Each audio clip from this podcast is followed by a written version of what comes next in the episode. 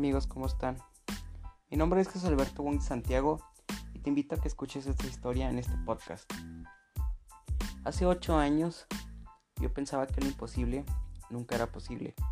Después de esos 8, años me he dado cuenta que lo imposible, que todo es posible.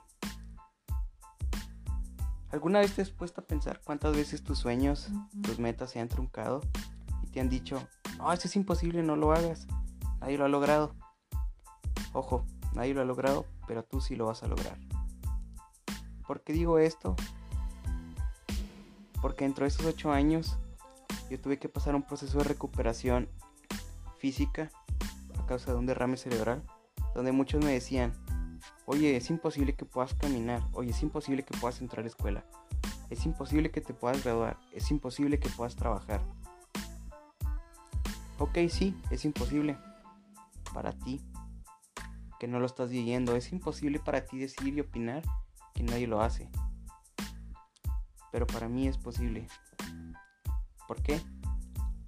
Porque solamente hay que invertirle tiempo, hay que invertirle fe, hay que invertirle amor, hay que invertirle todas las herramientas que tienes para que eso sea posible. Para que esa meta no se quede, ah, es imposible, lo intenté, pero no pude. No, es posible. Te invito a que escuches mi historia, te quedes este podcast, lo recomiendes y puedas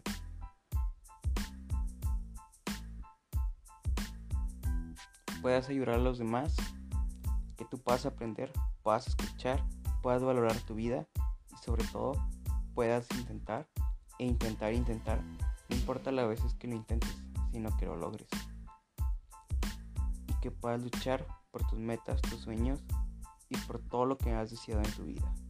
Vamos, te invito a que te suscribas, a que lo escuches y sígueme. Mi nombre es Jesús Alberto de Santiago y te invito a este podcast nuevo. Bueno, hoy les quiero compartir mi historia. Hace 8 años tuve un derrame cerebral muy severo en mi lado derecho.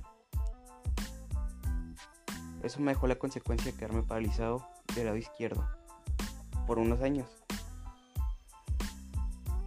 Yo me encontraba en la facultad o en el Instituto de Ingeniería y Tecnología de la Universidad Autónoma de Ciudad Juárez. Tuve que dejar mi carrera a un lado para dedicarme a mi recuperación.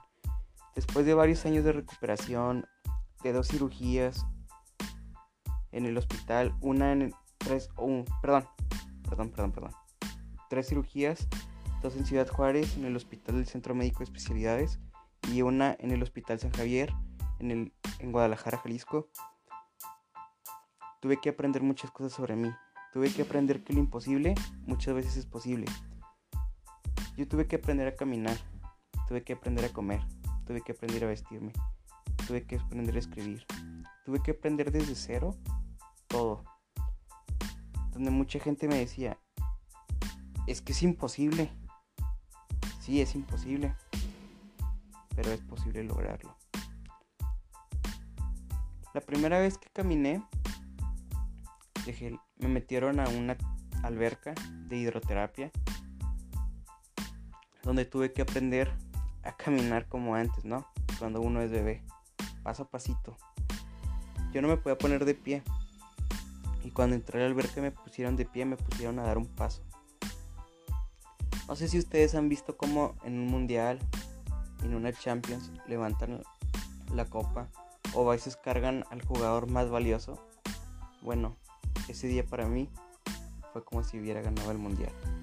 ¿Por qué? Porque cuando caminé 3, 4 pasos en la alberca, salieron todos los terapeutas corriendo a decir mi nombre, me cargaron, me abrazaron, fue como si hubiera ganado un mundial. Fue algo verdaderamente sorprendente, donde la gente decía, es que es imposible, pero es posible. Donde hay fe, hay amor. Donde hay amor, hay posibilidades. Donde hay posibilidades, hay todo. Hay ganancia. Hay satisfacción en todas tus acciones.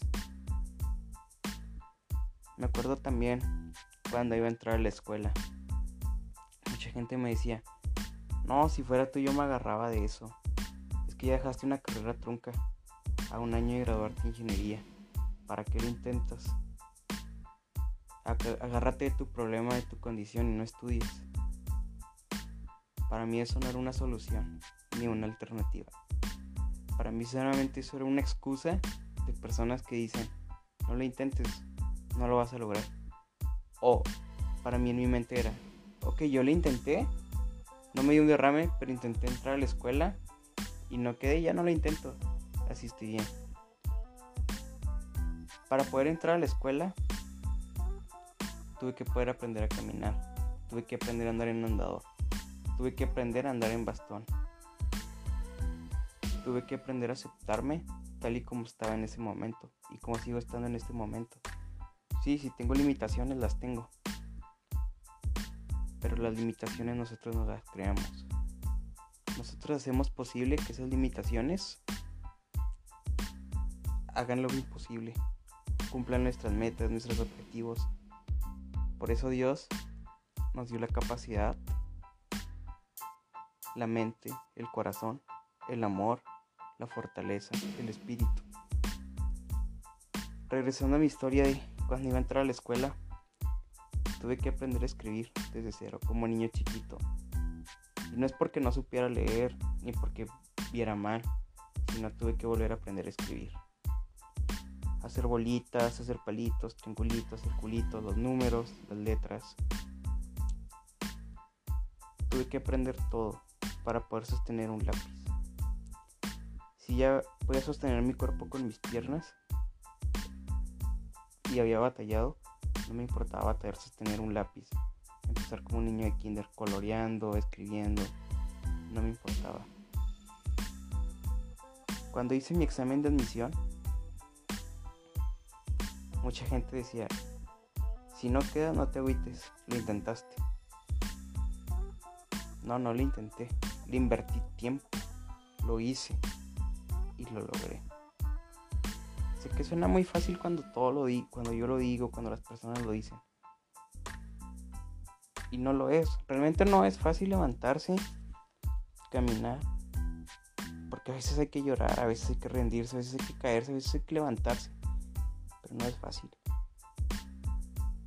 Pero es más fácil caerte, levantarte y decir, ok, lo intenté, fracasé, pero lo logré.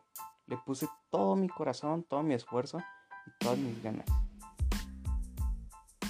En fin, espero que esta pequeña historia te haya servido. Mi nombre es Jesús Alberto Gómez Santiago. Estaré subiendo podcast más pronto. Este solamente es una prueba de cómo funciona este podcast. Espero y tengas un buen día, te vaya muy bien. Nos vemos.